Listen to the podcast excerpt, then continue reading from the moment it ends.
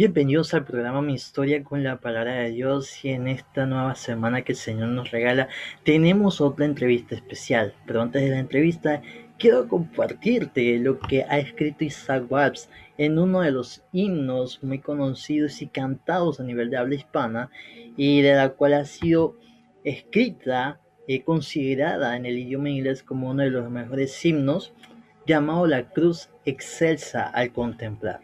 La primera estrofa de este himno dice lo siguiente, la cruz excelsa al contemplar, do Cristo allí por mí murió, nada se puede comparar a la riqueza de su amor.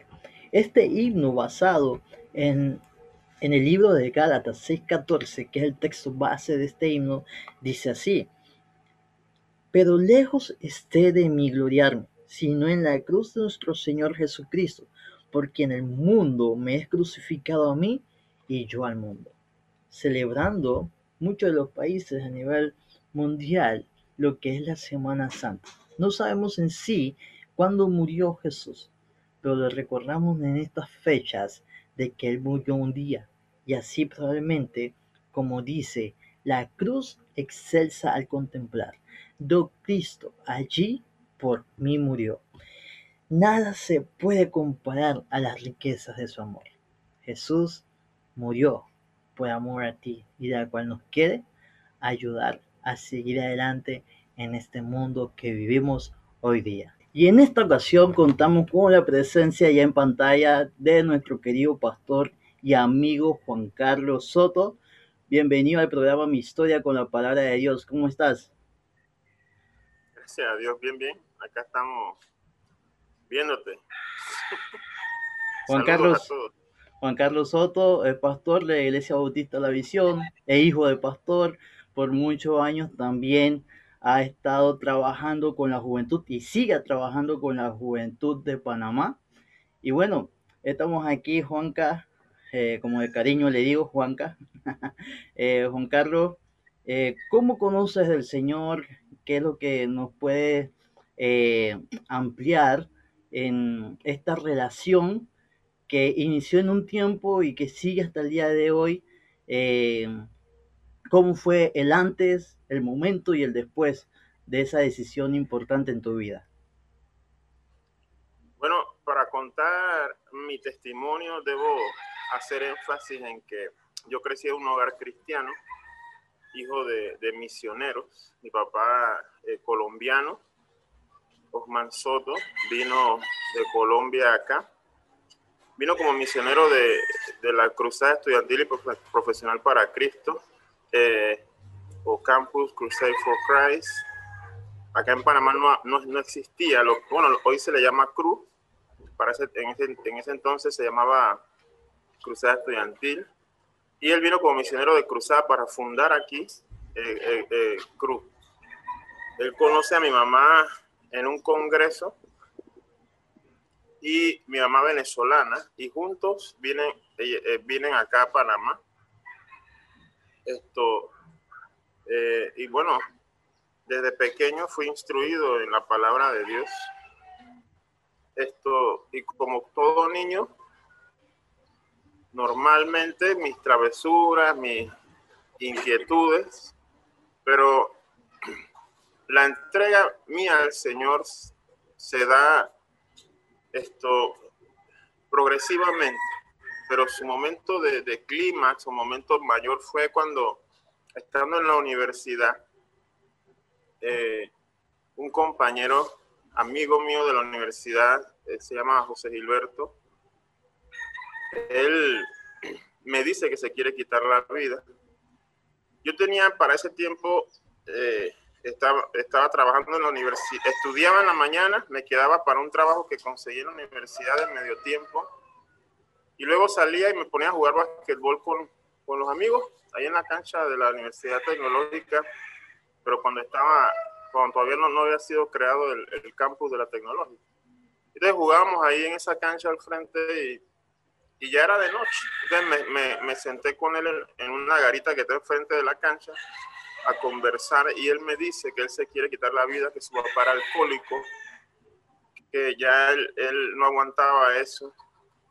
Y yo en, en, mi no, yo nunca he negado al Señor ni nada de eso, pero no era una persona que, eh, eh, que tampoco publicaba que era cristiano. O sea, no, no era algo que yo dijera, pues, sino que yo calladamente seguía a Cristo. Eh, un, Nicodemo, pero sin miedo, pues, nada más que al tipo Nicodemo, de noche. Y entonces, en ese sentido, ese día empiezo a sentir un pensamiento en mi mente que no es mío. Y sé que no es mío porque yo no estaba pensando en eso.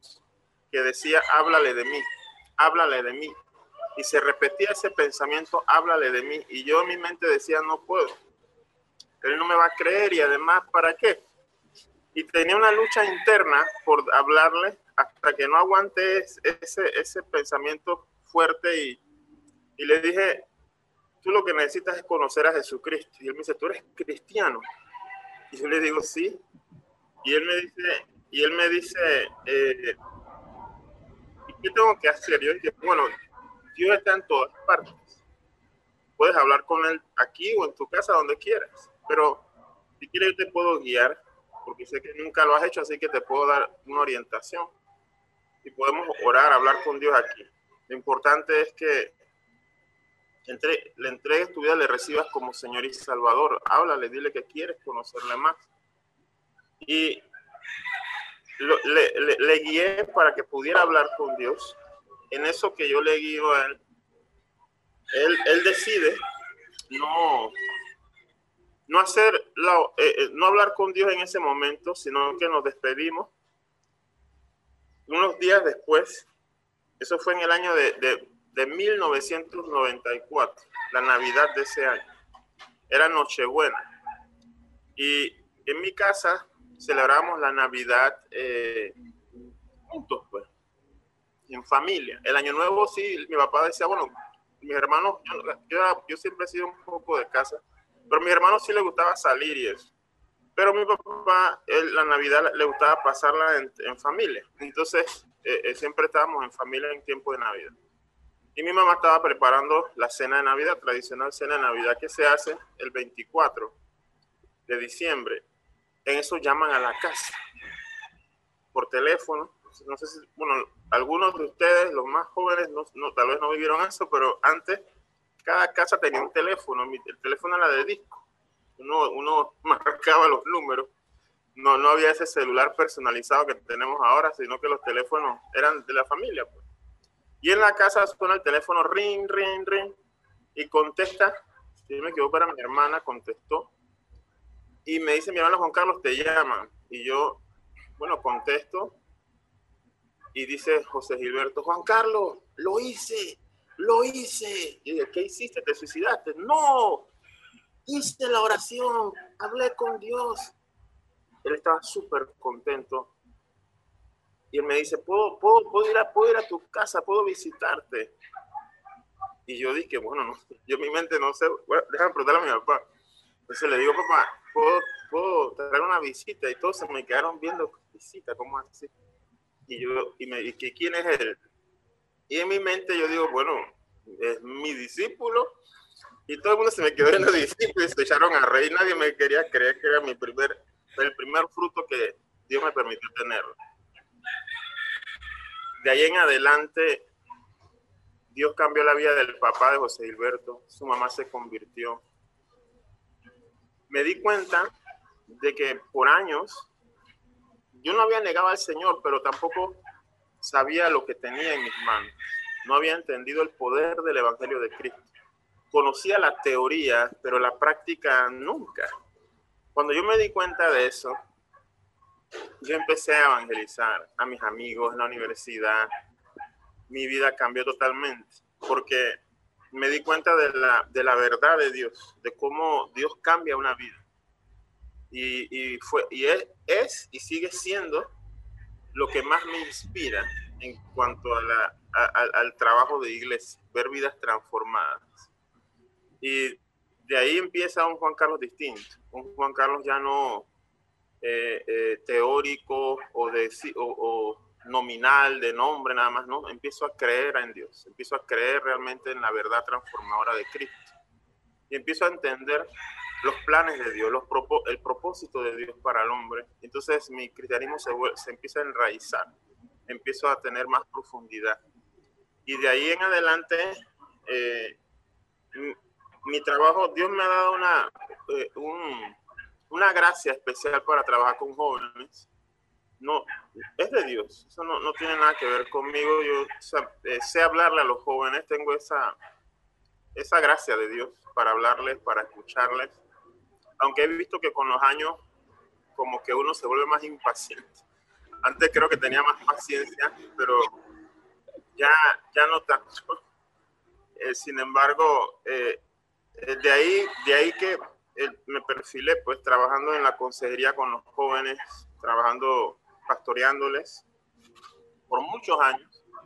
Pero ese, ese es el testimonio, mi testimonio Es interesante lo que dice, esa lucha que hay como seguidor de Jesús cuando estamos en, un bus, en un taxi, eh, que algo nos dice, háblale, a veces obedecemos, a veces desobedecemos, pero eh, es muy, muy, muy interesante lo que nos comparte esta parte de, de ese momento que tienes y poder conversar con, amigo José Alberto, que igual le mandamos saludos hasta el lugar donde se encuentra, allá en Dubái. Así que, eh, y bueno, estamos aquí hablando con el pastor Juan Carlos, eh, a todos los que nos escuchan por YouTube y también por Spotify. Saludos, bienvenidos al programa Mi Historia con la Palabra de Dios. Y Juanca, además de, de esta oportunidad que te regala el Señor de poder comenzar a tener un discípulo, a pesar de que no te creían, pero comienzas a tener eh, frutos, ver todo esto. Además de eso, ¿por qué agradeces al, Señor por esta hermosa amistad que tienes con Él? Ok. Eh, algo que, que he tratado de mantener en la vida cristiana, o por lo menos la, la forma en que, en que Dios me ha mostrado su amor, es una, es una relación personal. Y no sé cómo explicarlo. Bueno, se puede explicar, eh, eh, eh, creo que es algo que todos conocemos, ¿no? Siempre se dice, bueno, conocer a Dios no es algo de, de religioso o de tradición, sino es una relación personal. Sin embargo, la iglesia se ha acostumbrado mucho a un Dios tradicional. Por más que lo decimos con palabras, nos volvemos muy, muy tradicionales en ir a la iglesia, en orar, en leer la Biblia. Y a veces no, no nos damos cuenta que poco a poco, la, tanto la Biblia como la oración se vuelven un fin en sí mismo. Entonces pensamos que ir a la iglesia es un fin, o, leer la Biblia es un fin, o orar es un fin, y no es así. Es un, esos son medios que Dios ha permitido para llegar a Él, porque el fin es Dios. Entonces, cuando, cuando uno esto se acostumbra a orar, pero oras como algo tradicional porque te acostumbraste a orar antes de comer, porque te acostumbraste a orar antes de dormir, porque te acostumbraste a orar cuando te levantas, pero, pero simplemente oras y no te eh, eh, eh, no percibes la presencia de Dios o entablas esa comunión personal con Dios en la que Él te habla y tú le hablas, o tú le hablas y Él te responde, donde hay un, un diálogo entre dos que se entienden y que uno, uno logra realmente escuchar a Dios esa dinámica es la que eh, eh, puedo decir es lo que a mí eh, me mata, es lo, es, lo que me, me, nutre, es lo que me mantiene, el poder tener comunión, pero comunión real con Dios. Esa comunión real con el Señor en la que, en la que estamos desnudos delante de Él. No hay, no hay tapujos, no hay tradición, no hay no hay nada, simplemente Él y yo. Y Dios revelando su, su, su amor, su propósito y yo entendiéndole. El Salmo 25, la comunión íntima de Jehová es para con los que le temen y ellos harán conocer su pacto.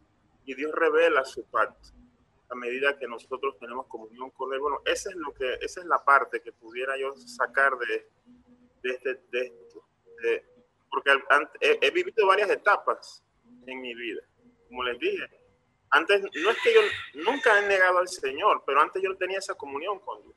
Yo vivía con Dios eh, eh, o, era creyente porque mi papá era creyente, tan sencillo como eso. Sin embargo, eh, me di cuenta que lo que se me había enseñado era cierto, era verdad. Y un día pude decirle al Dios de mi papá, Señor, yo quiero que tú seas mi Dios. No quiero conocerte como el Dios de mi papá, quiero que seas mi Dios. Y ese día entendí que, que yo había tomado una decisión. No tanto para salvación, sino para empezar una relación, una comunión real con un Padre real, celestial, que, que, que tiene cuidado de nosotros. Eso sería interesante lo que es la esa profundizar esa amistad de conocerle día a día, sino no solamente como este texto en Job, de oídas te había oído, pues ahora mis ojos te ven. Eh, y qué, qué, bonito es poder eh, escuchar esto de, de, poder conocer, ver el poder de Dios, obrar, eh, no solamente como también hoy día de que en ese misionero, en ese pastor, sino en mi vida personal estoy viendo ese obrar de Dios.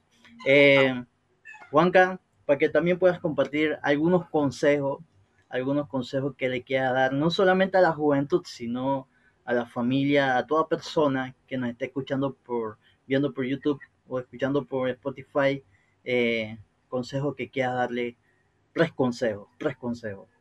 ¿Cuáles serían? Tres consejos. El, primero, siempre ten primero a Dios en tu vida. Ahora, primero a Dios, como vuelvo y lo repito, no significa primero a la iglesia, primero eh, eh, eh, no significa tener primero las actividades de la iglesia. No me refiero a eso. No, no, no, que tener primero a Dios es, que, es que tengo que ir, si tengo una abuela enferma, tengo que ir al, culto porque es primero Dios. Eso no es así. Primero Dios implica esa comunión con Dios personal en la que tú te entregas tu vida al Señor y entender el corazón de Dios. Una, algo que, que, necesitamos hoy en día es tener comunión con Dios, porque el segundo consejo sería aprende a escuchar la voz de Dios. ¿Cómo, cómo, ¿Por qué lo digo? Porque este segundo consejo, que va relacionado con el primero, tiene que ver específicamente con que hoy en día hay muchas voces sonando, demasiadas voces, muchas opiniones. Usted lo escucha por los medios, usted lo escucha por todos lados. Creo que vivimos en una época de opiniones, donde todo el mundo da su opinión y todo el mundo dice, no, yo te respeto tu opinión, respeta la mía. Y, eso es lo que, en, eso se basa la humanidad. Sin embargo, necesitamos entender y conocer la voz de Dios para distinguirla. Y ahí viene el tercero, mantente en la verdad. La verdad de Dios es única, es absoluta, no varía.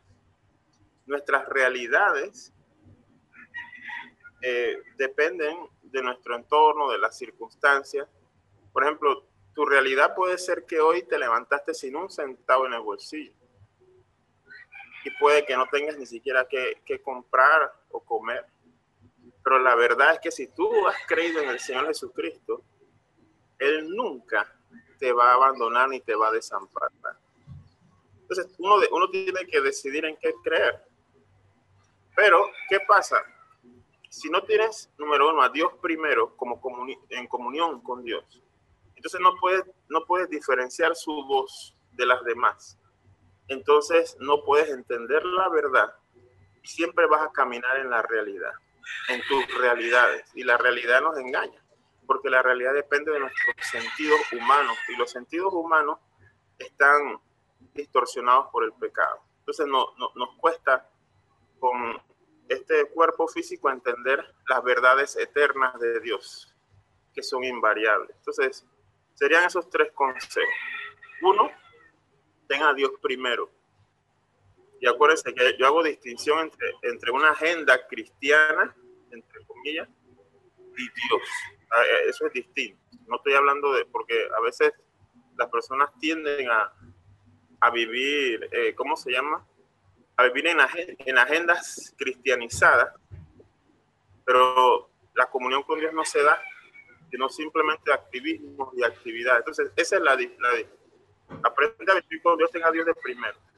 Dos, aprende a diferenciar su voz, escuchar su voz. Y tres, vive en esa verdad, en la verdad de Dios. Serían eso. Y bueno, ya de una de las últimas eh, preguntas, pues antes de ir terminando, eh, ¿qué texto quieres regalarle, un texto bíblico que ha marcado tu vida, de la cual quieres regalarle a toda la audiencia que nos está escuchando en el día de hoy? Bueno, sinceramente tengo muchos textos, la verdad.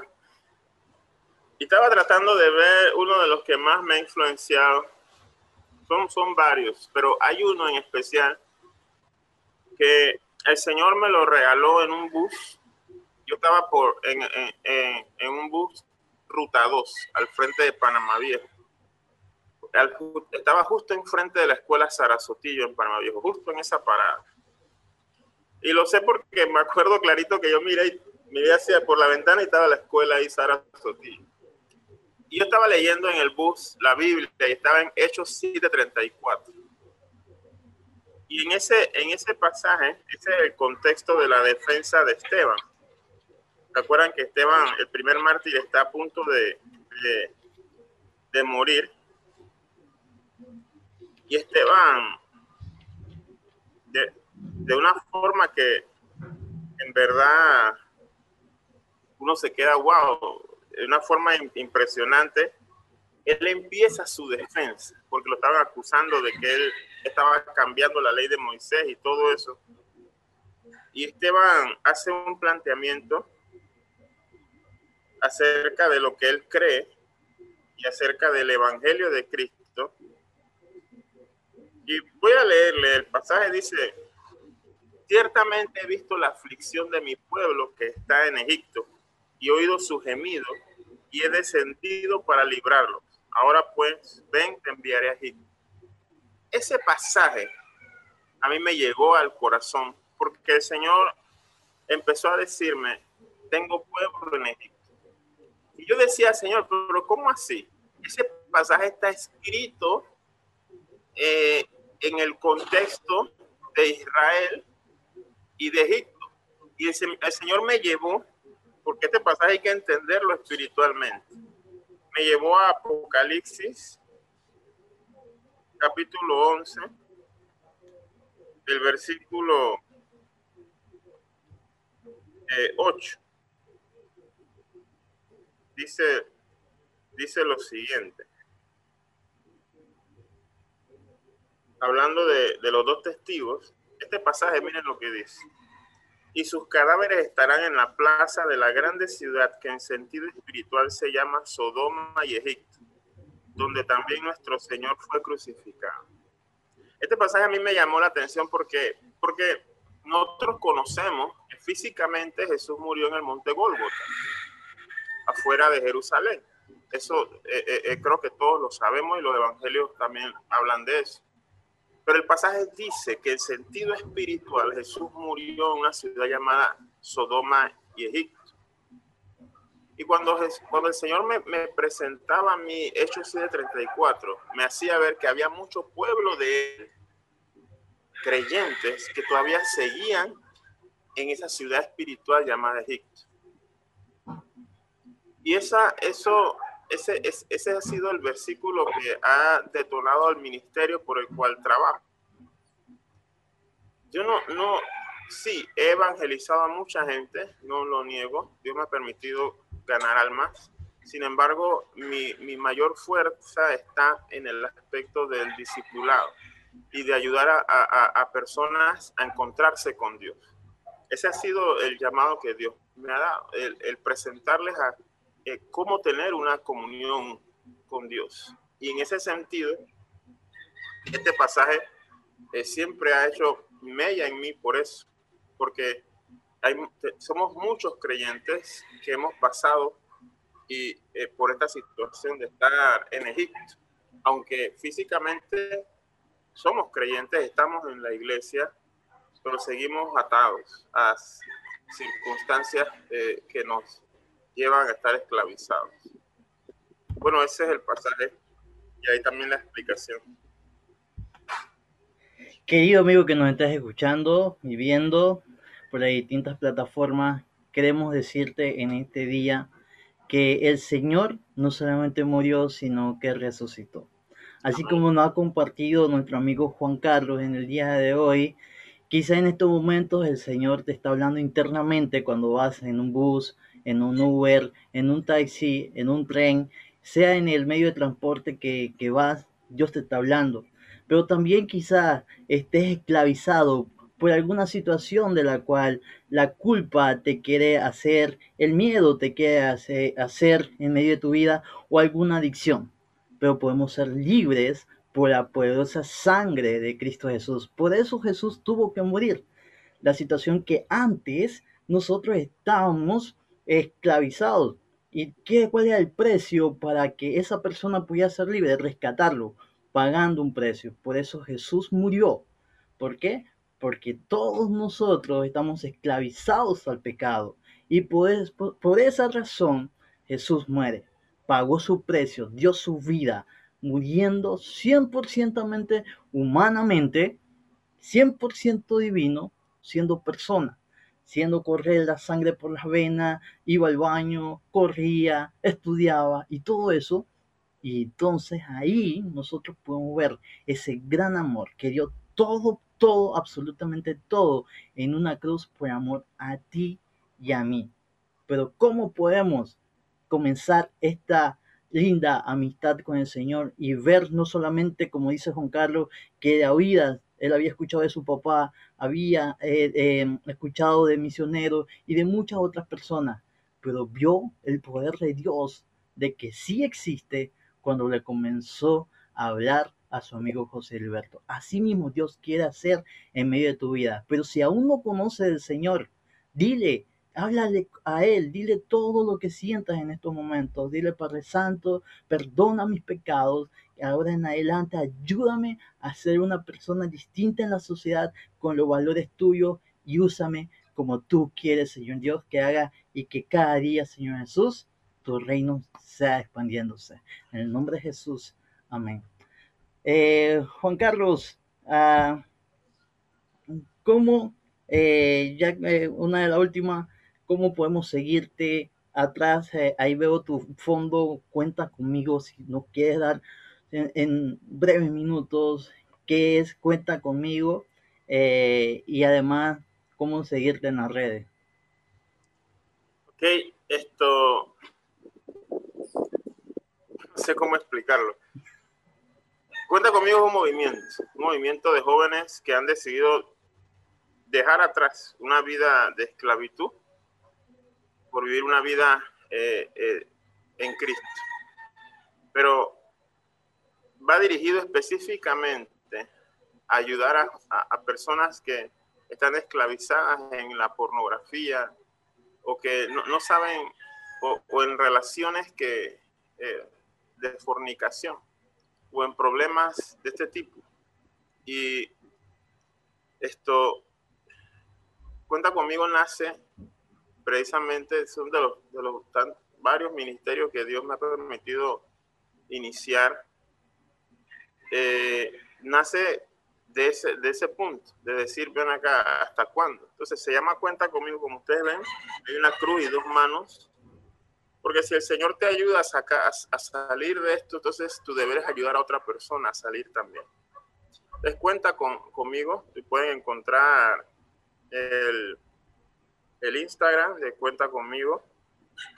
También eh, hay TikTok, pero en este sentido pueden verlo. La cuenta es arroba cuenta conmigo. Sé conmigo C de Coco conmigo. Sería el Instagram. Pueden encontrarlo ahí. A mí también me pueden encontrar en YouTube en Consejos Bíblicos. El canal se llama así Consejos Bíblicos 1. Ahí me, pueden encontrar. Ahí estamos en varios estudios de la palabra de Dios. Y bueno, eh, para cualquier tipo de, ayuda, consejería, lo que necesiten también me pueden contactar directamente ahí con Carlos o, o, también Juan Carlos Soto, pueden buscarle ahí en, en, el Instagram también Juan K. Soto, con Z y K. Gracias, Pastor Juan Carlos, por compartir en este día de hoy, junto con este programa Mi Historia con la Palabra de Dios, el misterio de una palabra fresca. Y bueno, saludamos a todos los que nos han sintonizado. igual saludamos a todos los amigos que, están, que nos están viendo allá en Perú, a la familia del doctor Efio que estuvimos compartiendo la semana. Gracias por sus saludos y sus comentarios ahí en YouTube y también todo su agradecimiento. Y bueno, eh, los esperamos en la próxima entrevista en este programa Mi Historia con la Palabra de Dios y en la siguiente placa van a ver cómo pueden seguirnos en las redes sociales y igual así apoyar el ministerio de una palabra fresca. Dios te bendiga. Saludos.